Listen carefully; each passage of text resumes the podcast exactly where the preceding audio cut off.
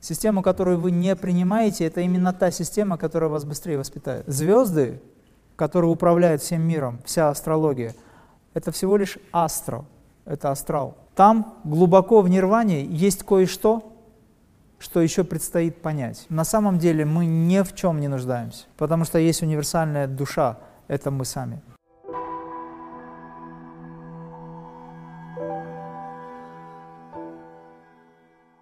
Мастер, скажите, пожалуйста, я делаю 42 крии и теряю вес. Это нормально? Это не потеря веса, здесь слово надо заменить. Потеря веса это как-то, да, идет просто перестройка организма. Дело в том, что энергизация тела связана с работой системы вообще всецело организма не только физически, но и эфирно и астрально. То есть это тонкие процессы. А здесь участие принимает а, доши телесные. Знаете, три доши есть у тела.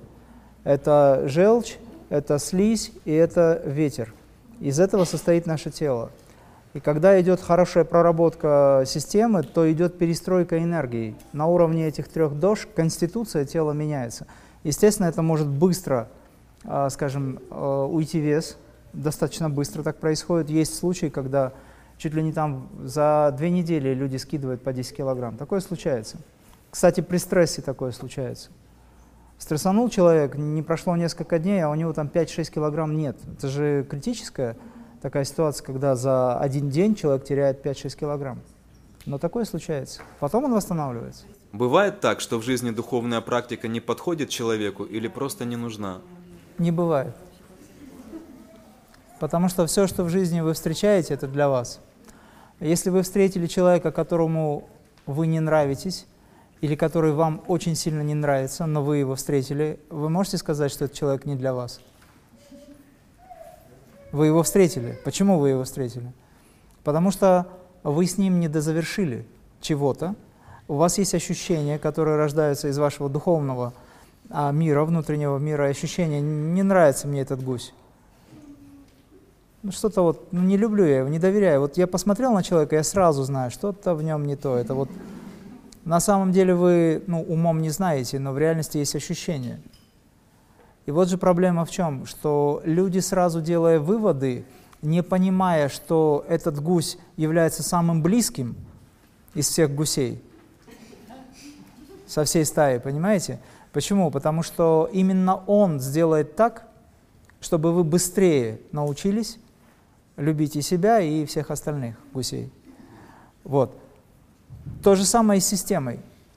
Если, допустим, я говорю, вам надо делать 42 крии, вы говорите, ну не вы, а вообще мне говорят, ну что-то вот, ну не идут они 42 крии, вот нам медитация ближе. То есть если человек лентяй, он хочет просто сидеть и ничего не делать. Но преподносит это как вот, они что-то мне не подходят, эти 42 крии, потому что там работать надо. Я говорю, хорошо, тогда есть другой вариант – Час хождения по кругу в стиле китайских боевых искусств вместо энергизации подойдет? А, ну, а есть что-нибудь другое? Есть очень много всего, но везде надо работать. Поэтому система, которую вы не принимаете, я сейчас образно, в общем, в целом, не буквально, систему, которую вы не принимаете, это именно та система, которая вас быстрее воспитает. А теперь задай вопрос еще раз.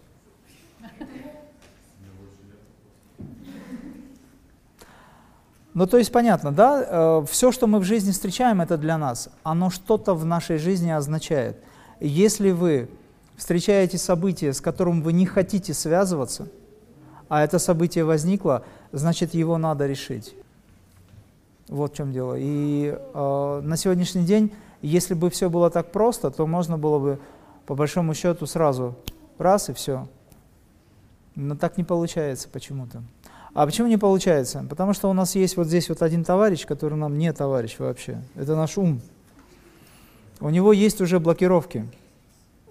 Я, помните, рассказывал э, пример такой, что в некоторых школах концепция такая, вам надо прийти к освобождению.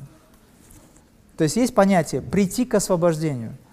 Что ум в этот момент для себя решает? О, это надо прийти к освобождению. Это же сколько идти надо. Есть освобождение, оно где-то там впереди. Есть я, который ничего не умею и не знаю. И мне говорят, нужно быть мудрым, нужно быть хорошим и так далее, и так далее, нужно следить за чувствами, за умом, и когда-нибудь вы придете к освобождению. Возникает дистанция, и эта дистанция только здесь, ее нет на самом деле. Это обман. Обман, который выстраивается нашим же умом. Более того, ирония в том, что вы этот же ум, используя, пытаетесь обойти собственный ум, собственный ум пытаетесь обойти собственным же умом. И он вам говорит, так, я просветлен, я уже все знаю, я это все постиг. Вот некоторые мне задают вопрос, серьезный вопрос задают, например, я смотрю, он, он его задает, чтобы показать значимость, допустим, да, в том, что он разбирается в этом вопросе. А вопрос глубокий, требует ответа долгого, допустим, да, даже дольше, чем я сейчас говорю. Но этот человек, слушая меня, делая вид, что слушая, уже думает о том, чтобы он задал следующим этапом. Не дослушая до конца, он говорит, О, окей, окей, я понял. А вот и совершенно другой вопрос. То есть этот человек не находится в процессе. Почему? Потому что ум не находится в процессе. Потому что его задача была не узнать, а показать. Когда философ при вынужденной необходимости, эзотерик-философ, стоит в траншее и копает, берет лопатой глину, причем мокрую, и бросает ее. Гений, философ, очень высокого уровня, академик, профессор, неважно, но он стоит в траншее и копает, потому что так получилось, такова судьба. Это является для него чем-то очень нехорошим, либо отсутствием духовного практикования. С точки зрения истины нет, потому что для него в этом есть духовная практика. Он может продолжать быть философом, продолжая механически копать, допустим, да, траншею, он может думать о своих высоких идеях, но при этом, если ему не нравится лопата и то, чем он занимается, то его духовная практика заключается в том, что он принимает эту ситуацию всецело. Если, например, у тебя есть возможность встретиться с людьми, которые дадут тебе понимание того, что ты из себя представляешь с точки зрения дизайна, сделав какие-то шаги в направлении саморазвития по дизайну, достигнешь таких же целей и высот, как в йоге, тогда ты можешь смело двигаться туда. Но таких людей нет. Потому что дизайн — это всего лишь эфирно-астральная часть. Там нет величайших реализаций. А в йоге они есть. Более того, я тебе скажу, что дизайн, различные другие системы, так же, как и астрология, по сути, это всего лишь астральный уровень. Это да, дает понимание миропорядка, картины, образа человека и так далее. Но это эфирно-астральный уровень. Звезды, которые управляют всем миром, вся астрология, это всего лишь астро, это астрал. И под этими звездами ходят вся Земля, по сути, да, но все люди в этой мритялоке, то есть э, в мире смертных, люди находятся под влиянием астрологии в той или иной степени. А? То есть кармы. Но если вы практикуете йогу, вы поднимаетесь над этой кармической составляющей, вы поднимаетесь над сами, самими собой. Поэтому есть фраза «звезды управляют дураками, мудрецы своими звездами». Вот из этого исходя, йога в этом смысле универсальна.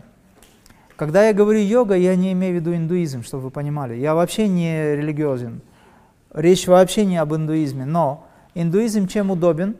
Тем, что он достаточно доходчиво разъясняет уровни понимания и сознания, так же, как и буддизм, кстати говоря. Они одинаковы, просто там две полярности. В индуизме большое внимание отдается персоне Бога или богам, каким-то уровнем, аспектам – это не многобожие, это просто качество Бога. А в буддизме большее внимание отдается принципу единства и отсутствию как таковой персоны и привязанности. Вообще считается, что буддизм появился как другая сторона медали или чаша весов для баланса, потому что слишком большое, очень сильная, э, такая сильная форма привязанности к аспекту личности – должна была каким-то образом быть компенсирована. Поэтому в буддизме нет личности. Ну, как им кажется. Где-то несколько лет назад мы были э, на аудиенции у Далай-Ламы, не нашей вот этой последней, а некоторое время назад, это 12 год, по-моему, если я не ошибаюсь. Вот, и очень много часов шла беседа, на улице было очень холодно, сидело огромное количество людей, это в Драмсале, там, где Далай-Лама 14 живет. Знаете, да, кто такой Далай-Лама? Вот, и так получилось, что он благословил нашу группу, вышел такой весь радостный, подошел. Все ушли на обед, было очень холодно на улице, все ушли на обед. А мы, там нас человек 12-13 было, практиковали прямо на улице крию. То есть мы не ушли кушать никуда, ни на перерыв, ничего, просто остались в практике. И все разошлись, какие-то монахи остались там на площадке, и вдруг Далай-Лама выходит, говорит, о, это что за такие люди, которые не ушли никуда в такой холод? Подошел, но мы встали, естественно, он там всех там благословил. Вот, к чему это все рассказываю. Потом началось, вторая часть началась, э, учение, и вот он интересную вещь сказал. Он говорит, вот все говорят в буддизме, самая главная концепция это нирвана, нирвана, нирвана. Но, говорит, я вам сейчас кое-что скажу. То, что я раньше не говорил. Это он с его слов. Там глубоко в нирване есть кое-что, что еще предстоит понять. Нирвана – это не конечная инстанция. Это он про буддизм говорит. То есть он полностью разрушил концепцию буддизма.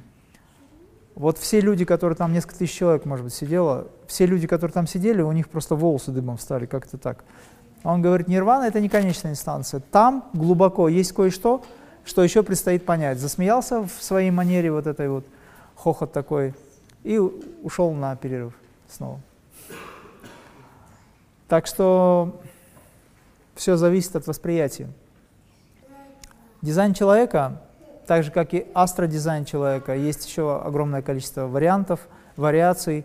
Туда же входит фэншуй, бадзи, все что угодно туда входит. Все это элементы, которые собирательный образ несут. Ну, то есть на самом деле мы ни в чем не нуждаемся, потому что есть универсальная душа, это мы сами. Отвечая на вопрос твой, это серьезный вопрос, отвечая на вопрос конкретно, человек ни в чем не нуждается. Единственное, что необходимо, выбрать веропрактику, веропрактику, любую, это может быть ислам, христианство, исихазм, это может быть все что угодно, суфизм, в данном случае крия-йога, только для одной цели, чтобы понять, кем ты являешься на самом деле. Не подходить к тому, кем ты являешься, используя какие-то отдельно взятые системы, а сразу включить механизм, который даст тебе понимание, кто ты, и все, на этом заканчивается песня. На этом заканчивается вообще развитие. Если прямо сейчас вы осознаете, что вы атман, вам ничем заниматься не нужно. Короткий секундный опыт «я есим» ничего больше не нужно делать. Однажды вы услышите, кто вы на самом деле, увидите и услышите. Потому что видение есть и э, ощущение этого звука «надо», «брахма-нада». Когда вы осознаете, э, что вы и есть это брахма-нада, ну, брахма-нада – это звук брахмы, то есть это вибрация самого Творца. Все, больше ничего не нужно. На этом заканчивается жизнь, такая в обычном но придется учиться жить, если вы хотите еще здесь быть. Придется учиться ходить снова. Вот у меня такой опыт был. То есть я должен был найти мотивацию, чтобы понять, зачем мне ходить по этой земле, зачем мне общаться с людьми и так далее. Мастер, вы входили в самадхи. Каким образом вы вышли из этого состояния? Перед тем, как войти в самадхи, даются ключи для выхода из самадхи. Потому что из самадхи выйти нельзя, если нет ключей. Ты выражаешь намерение, что ты вернешься. Ты даешь сам себе обещание, сам себе Вышнему. Поэтому есть необходимость вернуться, поскольку есть обещание. Любое обещание, которое вы дали и не выполнили, вам придется выполнять даже в следующей жизни. Поэтому не давайте обещания, если вы не готовы их исполнить. И на сегодняшний день, если мы говорим о продвижении пути, по сути, вы здесь для этого находитесь, и у вас есть огромное желание чего-то достичь. Я бы хотел, обращаясь к вам, попросить вас о том, чтобы вы очень четко для себя представили или решили, что вы хотите. Потому что большинство из вас не знает, чего вы хотите. Есть какое-то мнимое понимание того, что нужно достичь самадхи – А в слове «нужно достичь самадхи» или в выражении есть очень главное ключевое слово «а нужно ли это?» Вам это нужно, по большему счету? Для чего? Что вы будете с этим делать? Готовы ли вы? Я рассказывал, у меня товарищ, который просил освобождения. Он на глазах чах. Я не мог понять, в чем дело. Он умирает, сидит в кресле, у него уже руки и ноги не работают. Месяц, два, три проходит. Взрослый, здоровый дядька был. Жена жалуется, вот он не работает, вот он уже слабеет, вот непонятно что, это еще в 90-х годах. И я не могу понять, что происходит. Медитировал отдельно, думал, размышлял. Потом мне внезапно захотелось пойти к нему снова, я его провод... проведывал, а у него инфизема легких развилась. Мы как раз из Путапарти приехали. Его, он в Дагестане живет, сейчас с ним все в порядке, слава Богу. Я говорю, что с тобой происходит? Он говорит, не знаю, я уже, говорит, еле-еле. Нет видимых причин для того, чтобы возникла такая болезнь. Но были проблемы с легких, но не такие сильные. А я сижу, сижу, думаю, что же такое? И потом вдруг я внезапно задаю вопрос, а что ты просишь у Бога? И тут он в лице изменился и с последних сил прямо сжал кулаки вот так, как мог. Говорит, я прошу освобождения у него, прошу, а мне все хуже и хуже, говорит. Я ему говорю, дурак, ты что просишь? Ты же сейчас умрешь через какое-то время. Ты просишь освобождения. А ты готов к этому освобождению? И только до него дошло, что он не то просит. Он просит освобождения, но его девятка отличается от девятки Сайбабы, понимаете?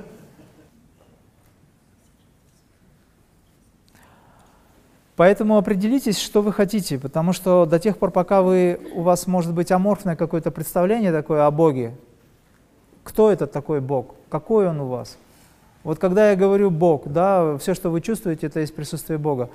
У каждого свои образы восприятия Божественного. Кто для вас этот Бог? Как вы его представляете? Это Будда, Кришна, Брама, это какой-то образ, это свет, либо это ничто. Что это такое? Вы же должны для себя определить. Кто такой Аллах? Для тех, кто мусульмане. Все говорят, он не рожден, он, его нет, и он есть, и так далее. То есть абстрактные представления – Конкретно, значит, его нет, если вы не можете его представить. Как вы его представляете? Как вы можете? А что такое энергия? Тогда вы Бога представляете как жизнь. В вашем уме должна пронестись сразу э, целая, скажем так, волна образов жизни. Социальная жизнь, намаз, духовная жизнь, крия-йога жизнь, столовая жизнь, дети жизнь, муж жизнь и так далее. Что это такое? Речь, о... все верно, вы правильно, это собирательный образ. Вы правильно говорите, но я хочу, чтобы вы поняли конкретно, что для вас является образом, на который вы будете концентрировать свою энергию и который начнет с вами работать. Но это вы уже сами решаете. Здесь я не могу вам советовать.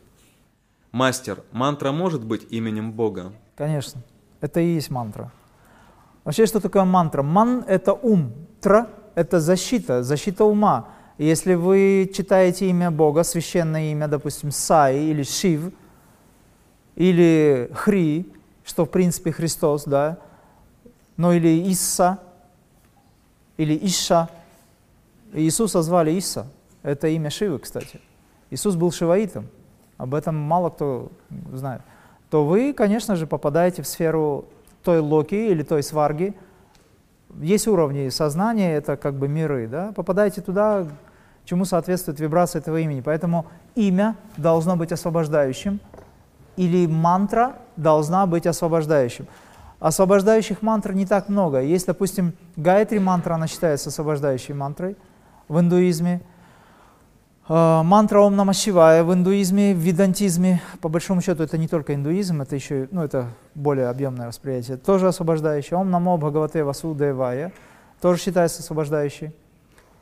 Ла Иляха Иля тоже считается освобождающей. Аллаху м, тоже считается освобождающей. То есть Ом Мани Падме Хум в буддизме, пожалуйста. Ом А Хум Ваджра Гуру Пама Сидхи Хум тоже считается освобождающей. Их очень много, достаточно, но не так, как хотелось бы. А остальные мантры, они вспомогательные для каких-то целей, для достижения каких-то там своих меркантильных интересов с точки зрения духовного взгляда. Но все равно интересы. Например, если вы молитесь э, ситхи-датри, вы хотите приобрести ситхи, вы молитесь аспекту парвати или дурги э, в образе ситхи-датри, и вы приобретаете ситхи, сверхспособности, допустим. Либо вы хотите здоровья, обращаетесь к Танвантаре, и он вам дает здоровье, если, конечно, вы правильно все это делаете. Это не является освобождением, это является достижением. Но есть универсальное.